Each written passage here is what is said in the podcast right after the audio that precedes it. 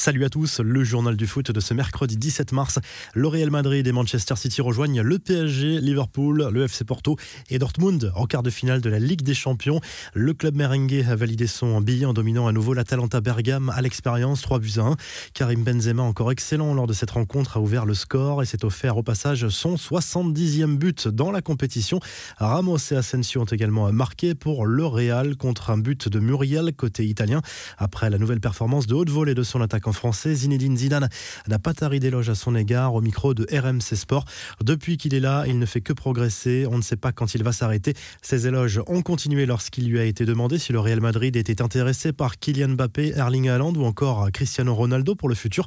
Pour le moment, on a Karim Benzema et on profite de Karim Benzema, a répondu le coach madrilène dithyrambique également au sujet de Modric, lui aussi très bon et élu homme du match. Ramos et Vasquez nous ont gratifié d'une petite célébration coffee time, un simple pari en entre les deux hommes de l'aveu même du milieu de terrain merengue. Manchester City de son côté a déroulé face au Borussia Mönchengladbach. Victoire sans trembler 2-0 comme au match aller grâce à des buts précoces signés De Bruyne et Gundogan. Les Citizens toujours aussi impressionnants défensivement. Les joueurs de Pep Guardiola n'ont encaissé qu'un seul but depuis le début de la Ligue des Champions. Une performance quasiment historique puisque seul l'Ajax en 1995-1996 avait démarré à la C1 avec la même statistique défensive. Le seul but encaissé par City l'a été lors du tout premier match de poule contre Porto le 21 octobre. Cela fait 706 euh, minutes de suite sans encaisser de but. On se rapproche là aussi du record d'Arsenal qui a fait mieux en C1 avec 995 minutes consécutives sans encaisser de but. C'était lors de la saison 2005-2006. Et ce soir, deux nouvelles affiches des huitièmes de finale. Retour de cette C1. Chelsea affronte l'Atlético Madrid. Les Blues avaient gagné le match aller 1-0 et le Bayern défie la Lazio Rome. Le club allemand s'était imposé largement 4 buts à 1 à Rome lors du match aller. Des nouvelles de Neymar, indisponible contre Lille en Coupe de France mercredi. Le Brésilien qui se remet tout doucement d'une blessure à un adducteur n'est pas certain de jouer contre Lyon dimanche pour le choc de la 30e journée de Ligue 1 de l'aveu même de son entraîneur Mauricio Pochettino. C'est une semaine à haut risque d'ailleurs pour le coach argentin du PSG avec ses deux gros adversaires.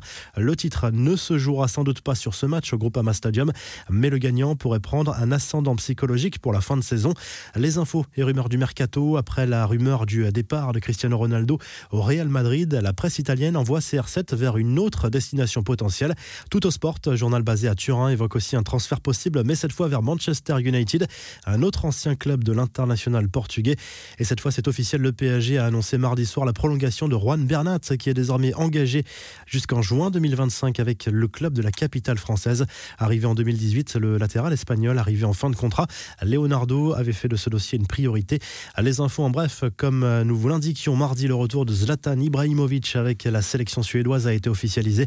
L'attaquant de l'AC Milan figure bien dans le groupe retenu par le sélectionneur suédois pour les trois prochains matchs face à la Géorgie et le Kosovo dans le cadre des éliminatoires de la Coupe du Monde 2022, puis en amical contre l'Estonie fin mars. Sur Twitter et tout en modestie, le buteur milanais a salué ce retour avec ce commentaire le retour de Dieu. Le tacle de Jean-Michel Aulas à l'OM, l'émergence cette saison d'un Big Four composé du PSG, Lille, Lyon et Monaco est une évolution durable de la Ligue 1 et la meilleure des choses pour l'économie du foot français, à en croire le président lyonnais qui s'est exprimé dans le cadre d'un entretien à l'AFP. En clair, pour lui, l'OM n'est pas dans le Big Four et n'est pas prêt d'y revenir. Enfin, l'Assemblée nationale examine à partir de ce mercredi la proposition de loi visant à démocratiser le sport en France et l'article 10 du texte entend notamment lutter contre le streaming illégal dont l'impact économique serait évalué à au moins 500 millions d'euros. Les principaux perdants sont les diffuseurs. La revue de presse, le journal L'équipe se penche sur le choc entre le PSG et Lille ce mercredi en huitième de finale de la Coupe de France. C'est un match qui peut aussi avoir une influence psychologique sur la fin de saison en Ligue 1. Sergio Ramos à la une de Marca ce mercredi pour illustrer la qualification du Real Madrid pour les quarts de finale de la Ligue des Champions. C'est une première pour les merengues depuis trois saisons. Le journal Sport place à nouveau Lionel Messi en une et évoque tous les records détenus par l'Argentin. Plus grand nombre d'apparitions sous le maillot Blaugrana désormais, plus grand nombre de minutes passées sur le terrain. Messi est aussi bien sûr le joueur le plus titré et le meilleur buteur de l'histoire du club. Enfin, en Italie, la Gazette dello Sport nous apprend que l'attaquant marseillais prêté par Naples, Arkadius Milik, plaît toujours à la Juve qui espère l'attirer cet été. Le milieu de Sassuolo, Manuel Locatelli, est également visé par la vieille dame. On vous laisse avec le classement réactualisé des meilleurs buteurs de la Ligue des Champions et à très vite pour un nouveau journal du foot.